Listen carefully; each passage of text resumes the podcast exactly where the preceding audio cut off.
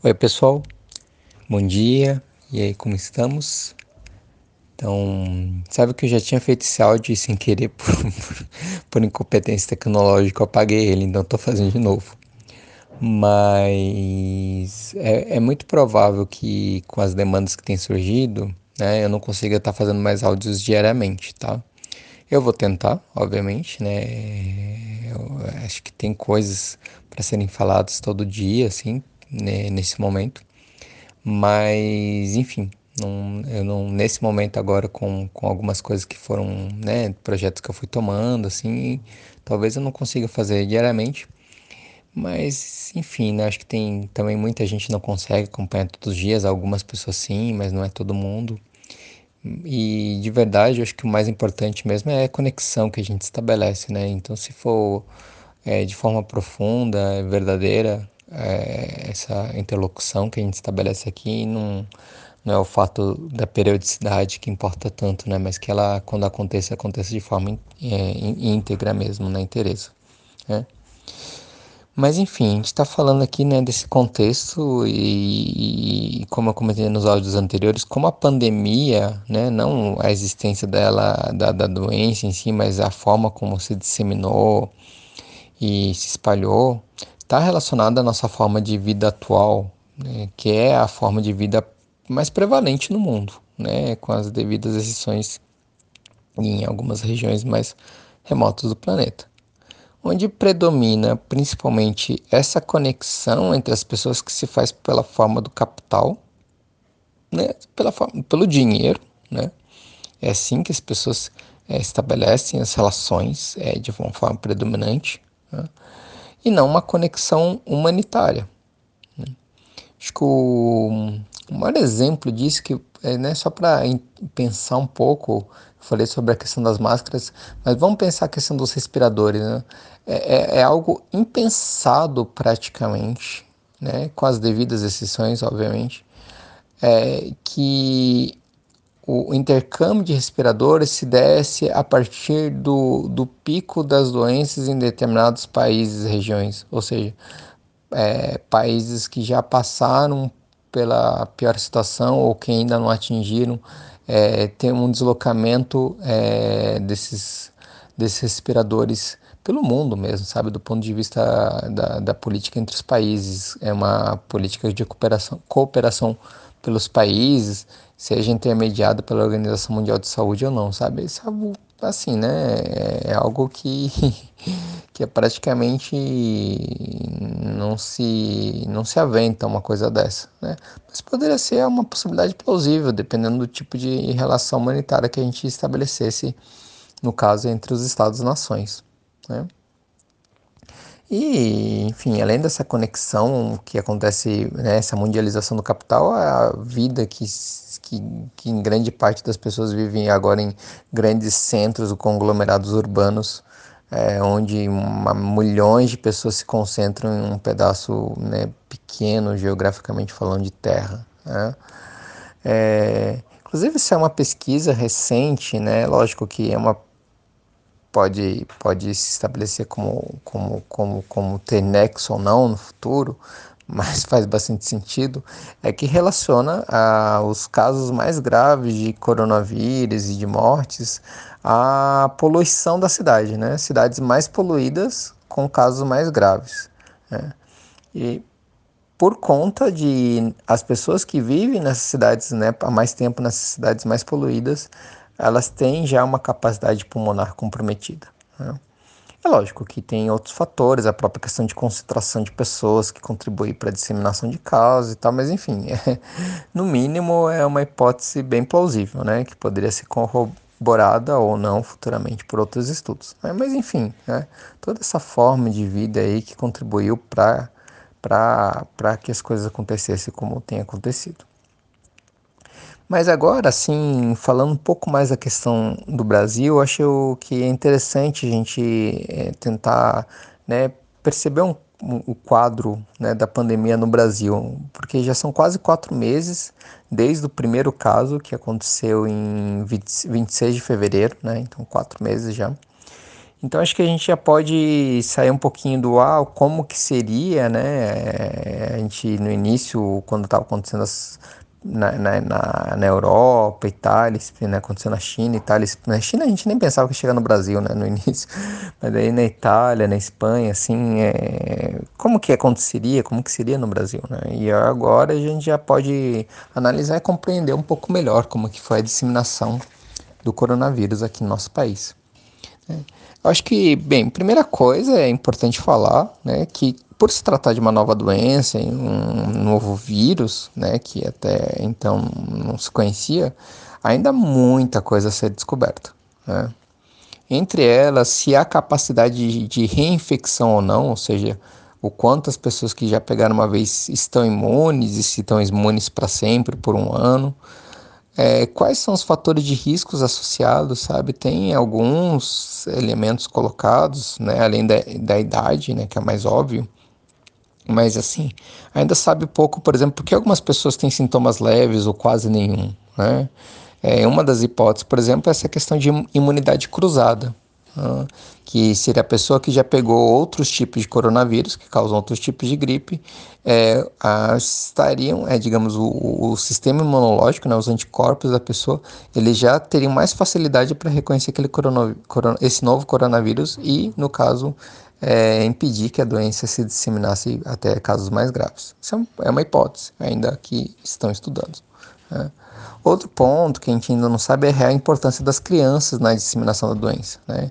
É, sabe que né, até o momento que é mais raro que ela tenha casos graves, mas ainda não tem assim muito, muito entendimento qual é a capacidade delas se contaminarem, né, e principalmente dela contaminar outras pessoas, né, porque daí o risco maior é justamente a criança ali com um resfriadinho, né, aparentemente com um sintoma muito leve, que parece uma gripe comum, é, e na verdade é o coronavírus e está passando para uma outra pessoa que seja de grupo de risco, né? Então ainda não tem muito, muito, muito certo assim sobre como que é o papel dessa questão das crianças nessa disseminação da doença. Né? Outro ponto é o risco da segunda onda, né? Se ela pode acontecer ou não e qual a gravidade, se ela seria maior ou menor, né? Tipo, a gente teve esse primeiro pico, pode ter um segundo e como que ele seria. Então, são tudo coisas que a gente ainda né, precisa estar, tá, é, a ciência, no caso, vai estar tá fazendo suas análises, né? E um ponto importante é, é que ainda não se sabe com toda certeza é, né, tem os estudos nos países onde já está mais tempo afetados pela pandemia e aí começa a fazer é, análises epidemiológicas mais precisas, mas ainda é algo que precisa ser estudado melhor, é quantas pessoas que efetivamente se contaminaram até o momento, né? E porque isso é, a gente, a gente teria uma dimensão melhor de quantos ainda precisariam se contaminar para que a doença não se espalhasse mais né? até chegar aquele número, é, número mágico né, de 70% das pessoas é, já que tiveram a doença e se imunizaram, que é o que caracteriza o bloqueio epidemiológico, né? Ou seja, essa é, é, tem um percentual de pessoas é, imunizadas que impeça o coronavírus de se espalhar, sabe? Então tem vários elementos ainda para a gente estar tá entendendo como que se vai dar o comportamento dessa doença, né, é, mais para frente. Né? O que a gente tem agora é o que aconteceu até o momento. Né? Agora, obviamente, é que já temos, ah, já sabemos, né, algumas coisas é, do impacto da doença em si. É. O ponto de vista que é o que eu tenho trabalhado aqui é que, isso é óbvio para todos nós, é que ele traz, é, né, essa, essa situação traz mudanças significativas na forma que nos relacionamos e interagimos. Né? E dentro disso, é, tanto do ponto de vista afetivo, né, das nossas relações mais pessoais, quanto do ponto de vista do trabalho, né, de como que a gente é capaz de manter uma produção e, enfim, né, um, um, um trabalho no, nos meios de produção. E dentro do que eu tenho trabalhado é, é, é justamente a gente refletir é, entre alguns pontos, né? É como que a gente tira proveito dessa situação para melhorar essas nossas relações, né? Considerando esse novo contexto, né? Que é o novo normal, né? É o que vai se perdurar aí por, por algum tempo. Né? E dentro disso, a prática do Karma Yoga, ação correta desapegada, para a gente conseguir é, não só lidar melhor com a pandemia, né, mas o pós, né, quando tudo isso passar, que, que, como que a gente vai estar se relacionando após isso, né? É, que seja melhor, né? Que seja melhor. Que toda essa dor e sofrimento é, que está acontecendo é, nos leve pelo menos para uma situação melhor entre nós, né? Entre quem ficar aqui. É, porque é lógico, né? Por outro lado, é uma coisa que a gente vê pessoas querendo tirar vantagem da situação. Né? Teve um caso bem emblemático no início da pandemia, bem, bem tosco, assim, que foi um homem é, americano, se não me engano, que comprou sei lá quantos litros, um monte de litros de álcool gel, sabe? Ele comprou, acabou com os estoques para vender depois a um preço absurdamente mais caro, para ganhar dinheiro em cima, sabe? Tipo, querendo ganhar dinheiro no desespero das pessoas. Ele se deu mal, não lembro direito se aconteceu, se ele foi preso ou teve que devolver, mas ele se deu mal, sabe? Mas tem várias outras situações, né? inclusive de grandes empresas, né? grandes empresas que veem esse, essa questão da pandemia como uma, uma oportunidade, né? como um novo é, espaço para filão, no, um novo filão de negócios para maximizar seus lucros. Né? Então, infelizmente, né, é, é, a realidade do mundo. Né? Pessoas que se aproveitam desse momento doloroso para ainda querer tirar um proveito, né? se aproveitar ainda mais da situação. Mas, é, hum, além dessa questão das mudanças no plano né, de, da interação das pessoas, é, no Brasil, no início da pandemia, se especulava muito, né, muito mais em relação à questão do senso comum do que uma realmente uma discussão científica efetiva, mas se tinha né, algumas questões né, antes da pandemia chegar efetivamente que elas, essas três hipóteses elas já caíram completamente por terra, né? que o Brasil por ser um país é, predominantemente tropical é, não seria tão atingido pelo coronavírus, né? então é só ver que muitos dos casos e mortes está ligado à região norte, nordeste. Né? Outro ponto que foi chegou a ser levantado é que é por uma questão de demografia, demografia né? Por um lado, a questão da, da idade, da gente ter é, a pirâmide etária, né? A gente não tem uma população tão idosa, então a gente seria menos atingido por causa disso, porque se falava na questão da idade como um fator de risco. E, por outro lado, a questão do tamanho do território, né? Porque como a gente é um país é, não é tão não é tão populoso, né? A gente tem, tem bastante população, mas não é tão concentrada. Assim, é, é o nosso território é grande, então, digamos, a, o coronavírus não se espalha, espalharia tão facilmente. Né? Isso era hipóteses antes da pandemia chegar e que mostra, for, se mostraram completamente é, falsas, né? Primeiro que, obviamente, nesse caso, tamanho do território, nós temos grandes centros urbanos, né? A gente tem locais que tem grande concentração de pessoas, como São Paulo, Rio, BH, Brasília, Porto Alegre, Salvador, etc., Recife, enfim, outras, entre outras cidades, né?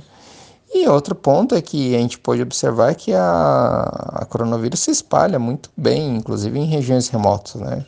chegou né, nas regiões indígenas, é, nas populações ribeirinhas do Amazonas. Né? Então ele tem essa capacidade de disseminação. É, é, inclusive em relação ao, ao, Manaus, que é um estudo, que, que é uma hipótese a ser levantada, é que essa disseminação se aconteceu principalmente por conta dos barcos, né? A forma como as pessoas viajam lá por barcos, cheio de gente, as redes, tudo é, próximo uma das outras e que teria sido uma forma de estar tá, tá acontecendo esse espalhamento da doença naquelas regiões mais afastadas. Agora, um ponto em relação ao território que é importante a gente entender é que eu acho que talvez isso ficou mais nítido para nós agora, né? No início era mais era uma coisa mais mais difícil de, de observar. É, mas é entender que ele se dissemina realmente em diferentes tempos, né? Ou seja, atinge as regiões do Brasil, um país, um tamanho, um Brasil, um país do tamanho do Brasil, né? É, as regiões são atingidas em tempos diferentes. Nesse sentido, por mais que sempre nos chama a atenção os números totais do Brasil, né, que são altíssimos de mortos e contaminados, e também de recuperados e de casos é, atualmente ativos, ou seja, de pessoas que pegaram e ainda estão com a doença, é, para efeito prático, né, é muito mais importante a gente saber como que está a situação em nosso bairro ou região da cidade, no caso de cidade grande, obviamente, na nossa cidade, na nossa macro-região e no Estado. Né? Acho que basicamente são os elementos que a gente precisa estar tá entendendo para ver em que pé que está. Né? Dentro do que a gente pode efetivamente estar tá, é, atuando e podendo ter um certo gerenciamento. Né? Então, no, no meu caso aqui, eu moro na região sul de Florianópolis, né, na cidade de Florianópolis, na macro-região da grande Florianópolis, que envolve né, a região metropolitana, e Santa Catarina, né? E aí cabe essa análise para a tua realidade, né? Porque daí é importante, né? De acordo com esse, é, é, esse entendimento de como está a situação a, a, atual, né? De como que vai se desenrolando ao longo do tempo, cobrar ações, é, seja do governador ou do prefeito, né? Em termos de medidas sanitárias cabíveis, né? É, principalmente se perceber, se começar a perceber que há um avanço da epidemia na sua região. Né? Além do, do, da óbvia questão de você conversar, né, sempre com as pessoas próximas, principalmente nos, nas cidades, como é o caso de Florianópolis, onde números estão baixos e que pode começar a haver um relaxamento das pessoas em relação aos cuidados de higiene. Né? É, sem é, e aí é importante de manter a atenção sem tensão, né? sem entrar em neuros, mas manter a atenção, o cuidado, né? manter os cuidados, é, mesmo que os números se apresentem baixos. Né? Justamente para quê? Para que não aconteça essa, esse aumento que, quando começa a acontecer, é muito mais difícil de controlar, né? porque ele acontece de forma exponencial. É. Mas antes da gente entrar nessa questão da situação em nível municipal, eu acho importante a gente é, fazer algumas análises da situação, né, do, do, do contexto da pandemia dentro da realidade brasileira. E é isso que eu vou estar tá falando aí nos próximos áudios, tá certo, gente? É isso. Um abraço. Loka Samastha. Sukino. Bhavuntu.